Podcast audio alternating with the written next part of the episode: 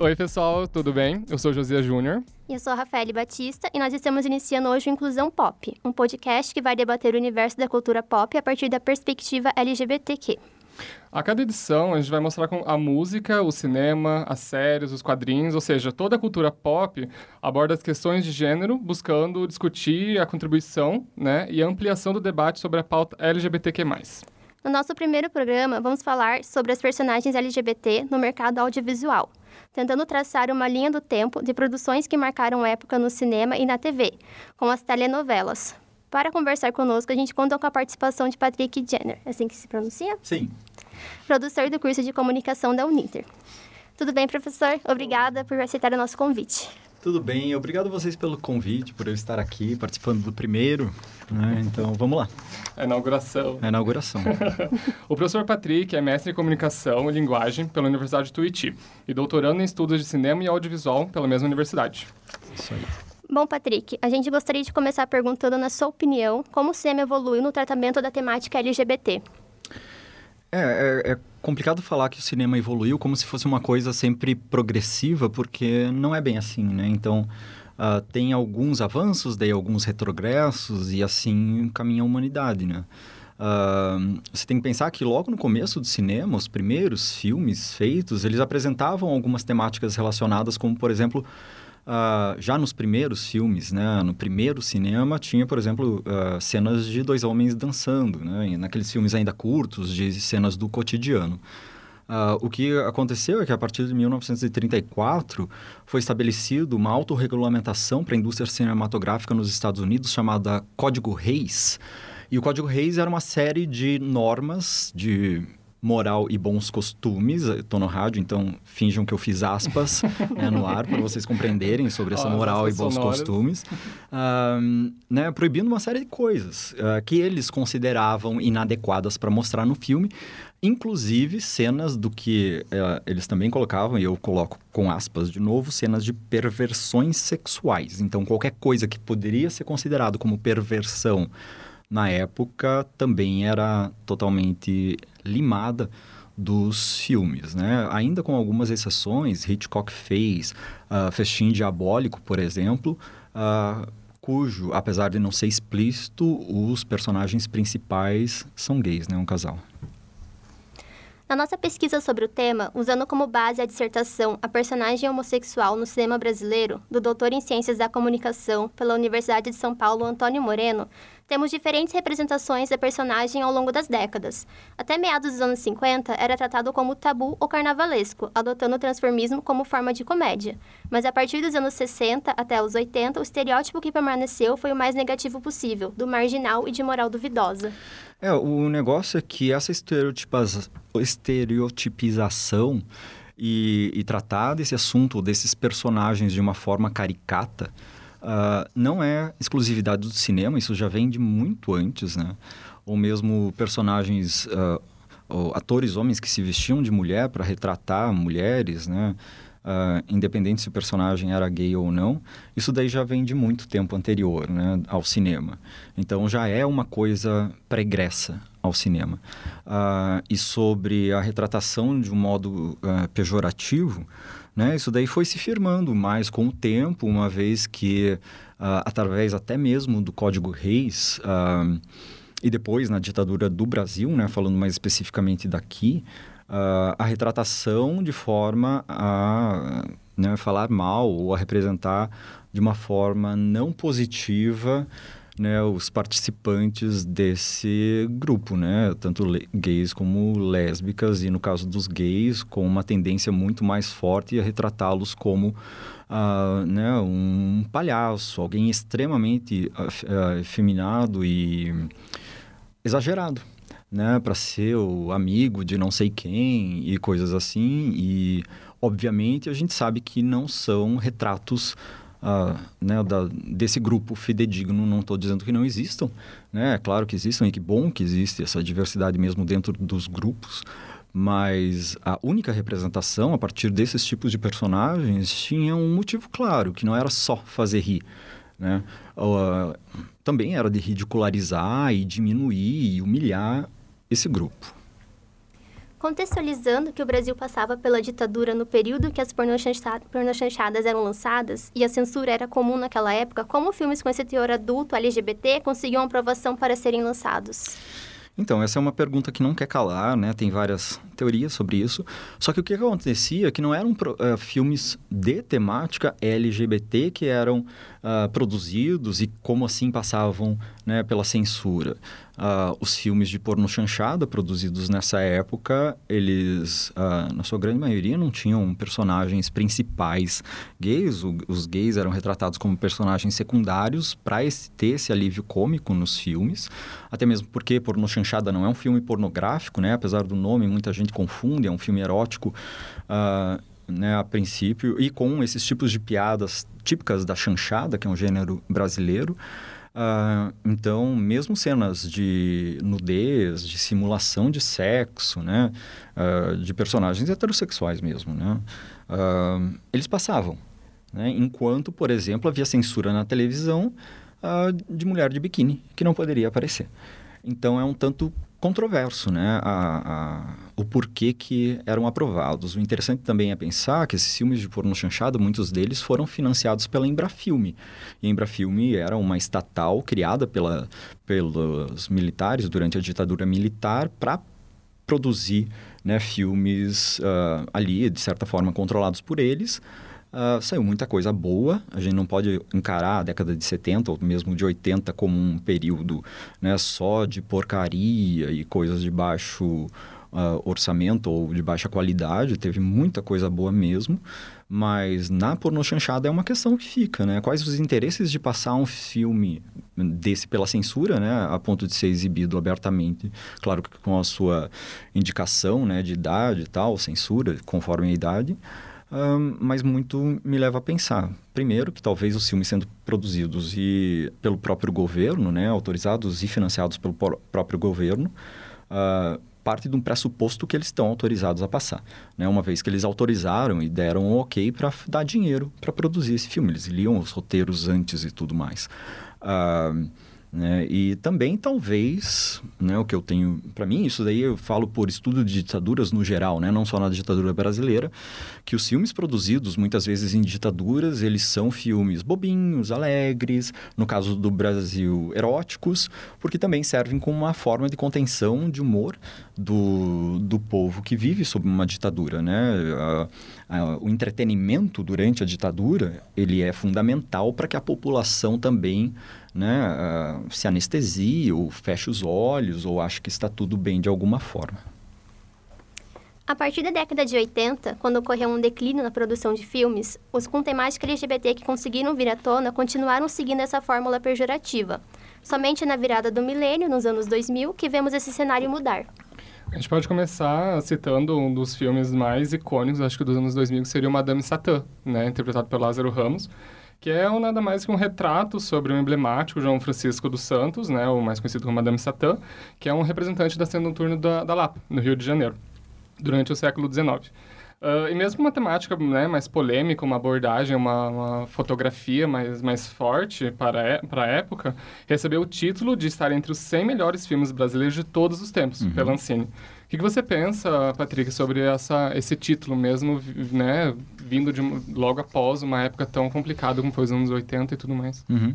Eu acho que, no geral, né, esses prêmios que o Brasil começou a ganhar após a retomada do cinema brasileiro, a partir de 1995, que a gente conseguiu finalmente né, ter um fôlego e que a gente ainda aproveita desse fôlego, não estamos, claro, mais na retomada, mas se a gente tem um cinema de qualidade sendo produzido com frequência no Brasil, foi graças à retomada do cinema brasileiro de 95. E a gente já tem histórico de que quando produzimos com qualidade, a gente se destaca inclusive em países né, que têm um pouco mais de tradição, um tanto mais de tradição do que a gente para produzir filmes, uma vez que a nossa indústria, a gente sabe disso, ela é bastante instável devido também a problemas econômicos e a problemas, né, como vocês mesmos falaram, da ditadura. Uh, no caso de Madame Satã, Uh, primeiro, ele foi importantíssimo ganhar todos esses prêmios para mostrar que o filme brasileiro pode ter qualidade também. Não foi o único, a gente tem outros dessa época, como por exemplo Central do Brasil, né, que também participou desse pós-retomada uh, e que foi importantíssimo, né, indicado ao Oscar e tudo mais.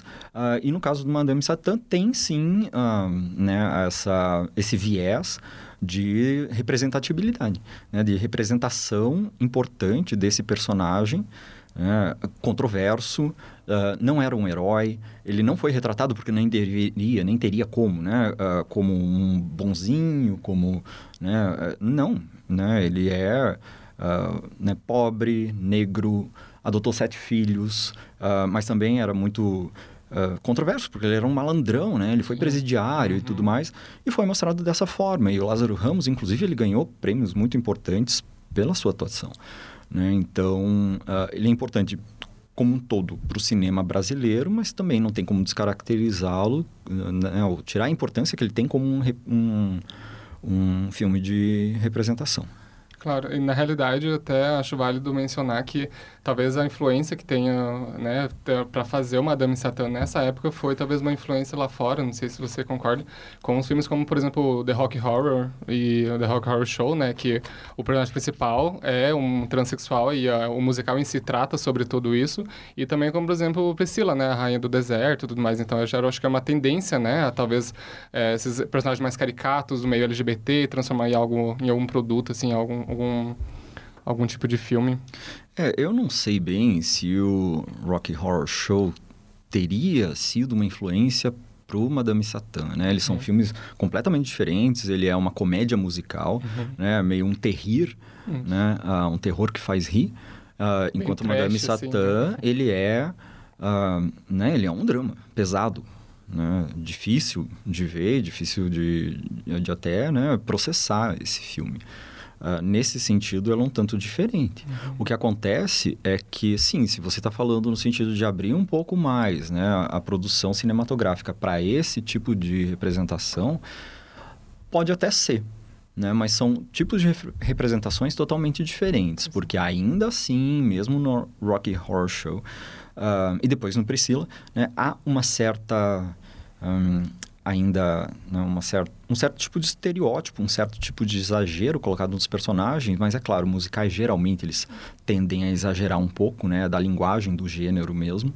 Uh, mas assim como, né, uh, Priscila Rainha do Deserto uh, também, a gente não, não tira todo esse, né, esse peso que existe e existia talvez com mais força antes da re retratação um tanto caricata. Então a gente chegando agora, né, no século XXI, na atualidade, na área LGBT, onde eu acho que bem o que você já estava mencionando, a questão da representatividade. Eu acho que essa é a palavra-chave do que a gente todo a gente está abordando aqui, né? Uh, e como descrito no trabalho da Mariana Jeremias dos Santos, né, submetido para o Intercom 2016, é, em que a mesa analisa o estereótipo do homem gay usado em telenovelas brasileiras, que daí a gente foi desde que a gente já estava mencionando sobre como essa essa questão do caricato. Uh, nela, a, a, a, Jeremias, a Mariana, desculpa, ela analisa que o, os personagens de telenovela, eles são como, funcionam como se fosse um assunto de debate para essa camada social que assiste ele, né? E trazendo formas como, por exemplo, de alívio cômico e tudo mais. Uh, então, uh, Patrick, te pergunto, qual é a importância de usar a palavra representatividade, né, para esse cenário dominado pelo, por estereótipos?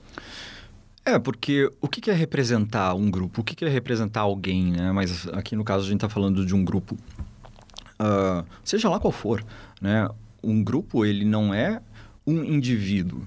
E os indivíduos, eles são indivíduos, né? Eles não, não têm o mesmo jeito todo mundo, não gostam das mesmas músicas todo mundo, não vão aos mesmos lugares todo mundo. Então, representar diversas facetas de cada grupo é bastante difícil. A gente reconhece que antes no cinema e mesmo nas novelas havia uma representação tendenciosa, né? Uh, mesmo com essa... Uh, primeira instância, né, talvez até jocosa, né, uh, dos personagens. Talvez dos lébico, lésbicos, os personagens lésbicos um pouco menos, né? Uh, já em, em, novelas da década de 80 já apareciam como uh, casais mais sérios, né, estáveis muitas vezes e tal, que não acontecia com frequência com a retratação dos homens gays. A minha área de estudo não é diretamente sobre novela, então eu consumo pouco. Eu sei às vezes o que acontece porque eu me interesso pelo assunto audiovisual, Uh, mas sim, né, o que era representado desse grupo nas novelas, ou ainda como uma certa maioria, né, não é a representação do grupo, é a representação de um subgrupo dentro desse grupo maior. E que é bom que exista, como eu disse, mas ele não é a representação única de um grupo inteiro. Né? Isso daí, uh, ah, para qualquer um dos LGBTs e assim por diante. Né?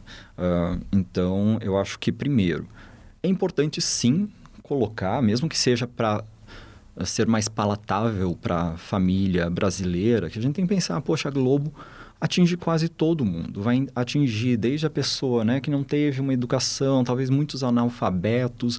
Então, uma vez que essa, essa faixa da população começa a ter contato com essas outras realidades que talvez eles não veem com frequência no dia a dia, não porque não existam, mas porque elas não são tão abertas né, eh, dentro dessas camadas e tudo mais, por diversos motivos, uma vez que eles começam a ver esse tipo de representação, ainda que seja de uma parcela do grupo, em um produto tão popular como uma novela, né, eles começam, uma vez que você passa a conhecer, né, você vai deixando um pouco de lado os seus preconceitos.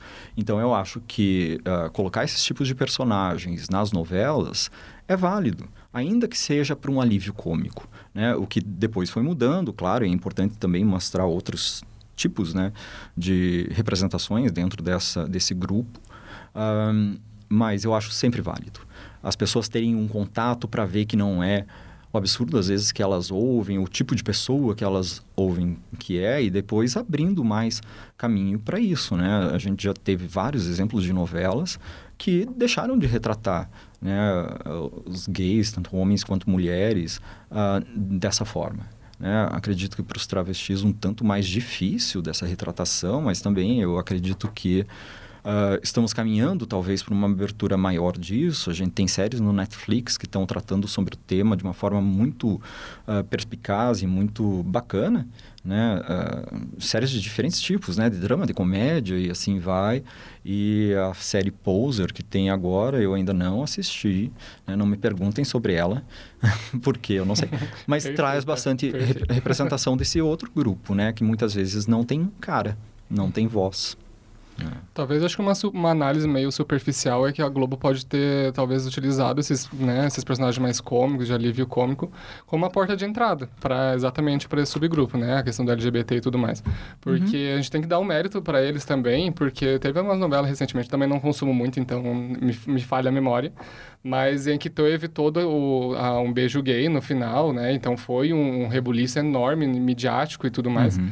E agora a próxima novela uma, da Globo mesmo, acho que se não, não me engano, novela da Sete, em que uma, tra uma travesti maravilhosa, que é uma, é uma artista incrível, amo muito, que é a Linda Quebrada. Ela vai interpretar uma personagem travesti, né? Ela vai falar sobre uma vivência bem real, o, o próprio trailer mostra isso. Então, eu acho que a Globo está atenta a como essa, a, a, o público está reagindo a essa a inserção desse público uhum. na telenovela. Porque a telenovela, igual você falou, atinge todo mundo. Sim. Então, talvez se eles tivessem inserido de uma forma muito mais direta, o pessoal teria uma reação muito mais negativa, né? Sim. Uh, sim, da forma que eu disse, né? Essa, esse tipo de inserção é válida uh, e bom que exista, ainda que exista uma certa resistência, porque afinal, qualquer coisa que é nova, né, as pessoas que estão acostumadas com uma outra coisa têm uma resistência de qualquer coisa, não só, só sobre esse assunto. Né?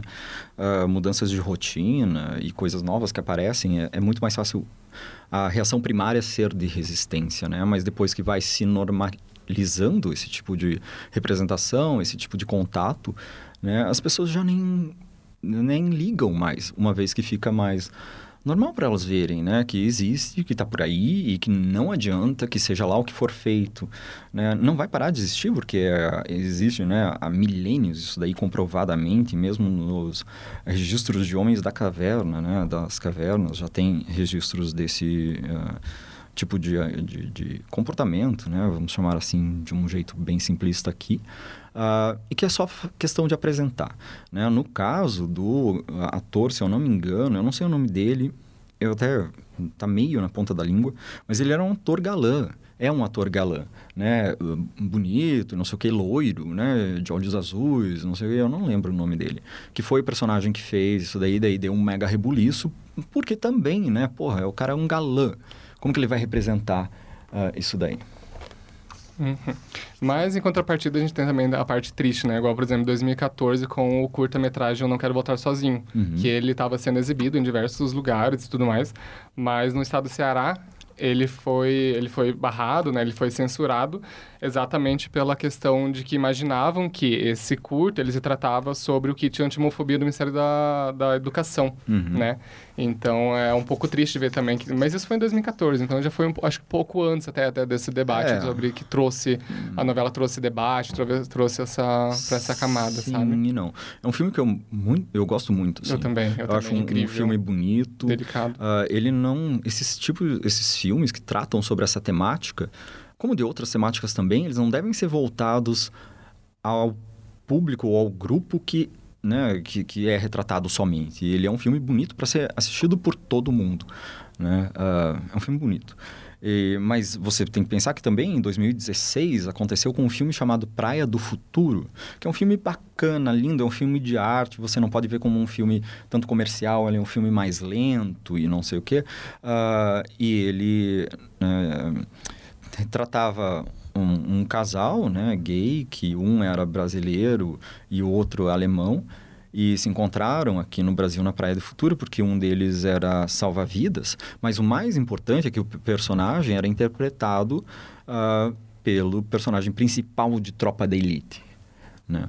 Então, como pode que o Capitão Nascimento tá no filme beijando um outro homem, né? As pessoas explodem a cabeça, tanto que o que aconteceu foi que numa rede de cinemas eles começaram a carimbar nos ingressos, tipo esse C, esse filme tem cenas, não sei o que, avisado, carimbaram no ingresso para as pessoas não se assustarem na hora que vão ver o filme, porque me parece às vezes que as pessoas vão ver os filmes ou colocam na TV para assistir uma coisa ou põe para as crianças assistirem, né? Sem ler a sinopse, sem ler a classificação indicativa.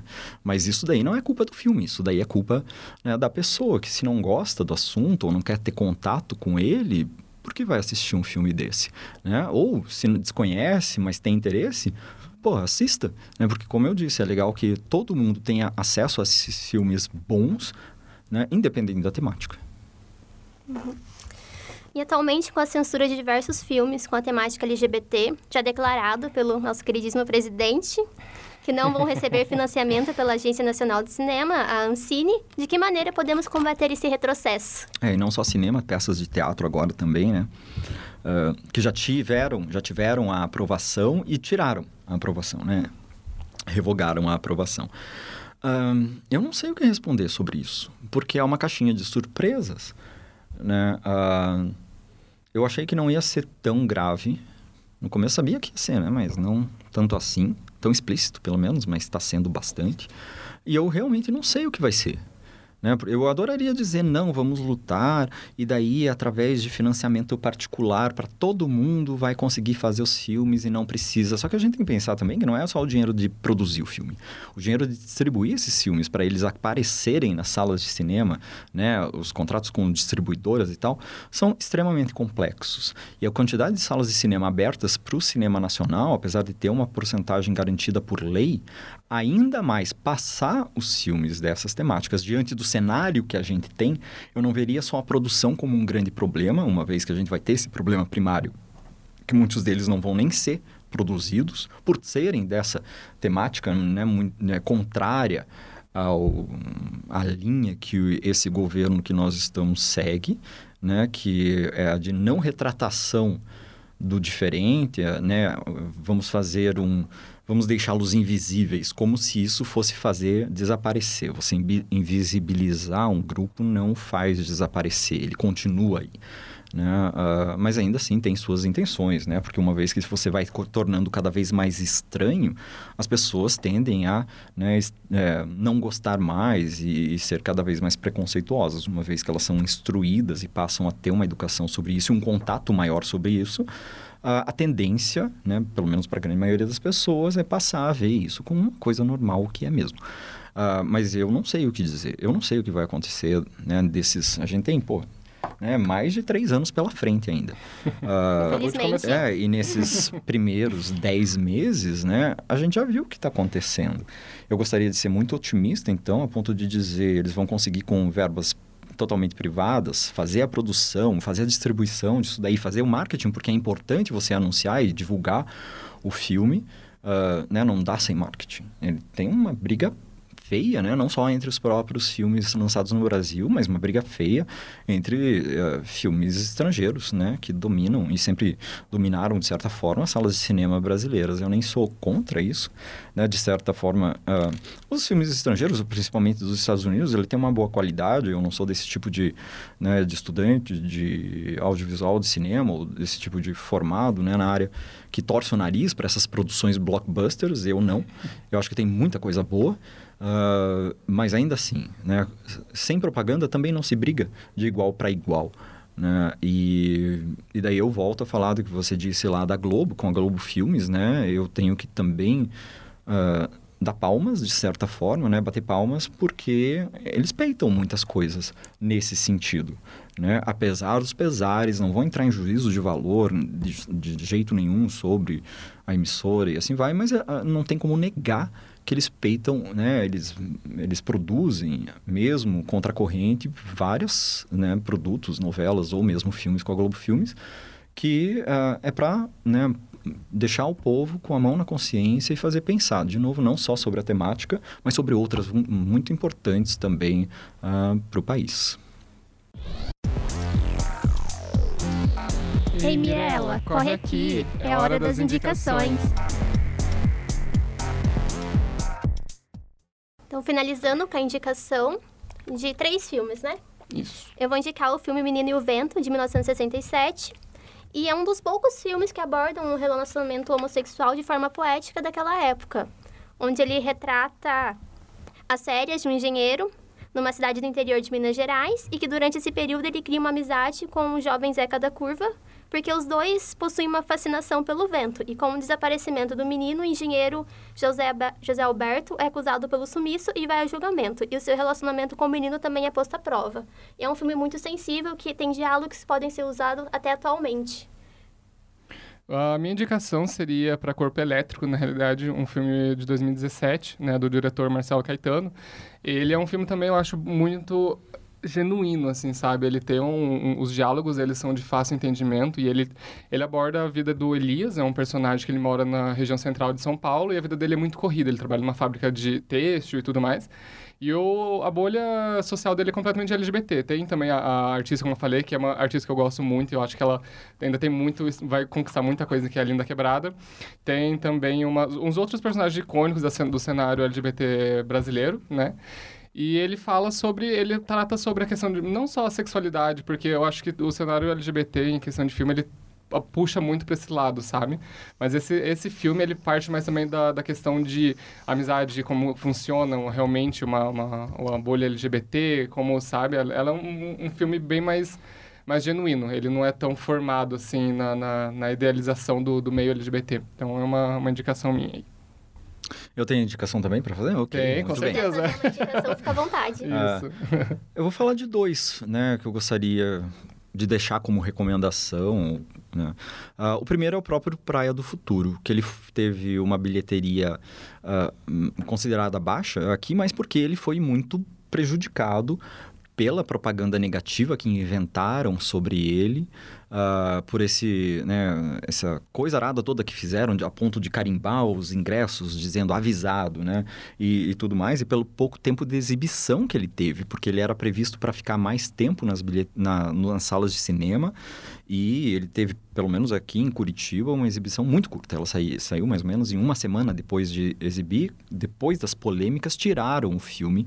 Então, também é muito difícil do povo ter acesso né? Uma vez que não está no cinema e não é um filme tão fácil de encontrar. Praia do Futuro, mega recomendo, um filme bonito, dramático, uh, cheio de carga emocional e encarem ele como um filme de arte, não como um filme super picotado e rápido e dinâmico, como se fosse um filme na no modelo hollywoodiano de se fazer. E o outro é um filme de 1996 que eu acho muito bonitinho, muito meigo, chamado Beautiful Thing.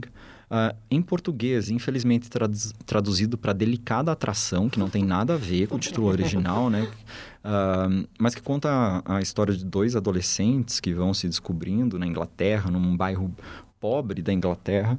Uh, e o filme é bonito, é meigo, é engraçado, tem uma personagem feminina forte também, que né, ela quase rouba a cena né, do filme inteiro. E eu acho um filme bonito para chorar, assim, de, de ternura, sabe? Não para chorar de tristeza.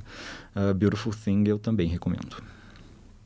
É, então é isso. Fechamos a primeira edição do Inclusão Pop. E para encerrar essa, esse episódio, uma importante mensagem. Se você não consegue amar a si mesmo, como diabos você vai amar alguém? Né? Da icônica, maravilhosa. RuPaul. Isso, RuPaul, conte comigo para tudo. Agradecendo a participação do Patrick, que contribuiu bastante com sua experiência, estudo, seu estudo sobre o assunto. Muito obrigada.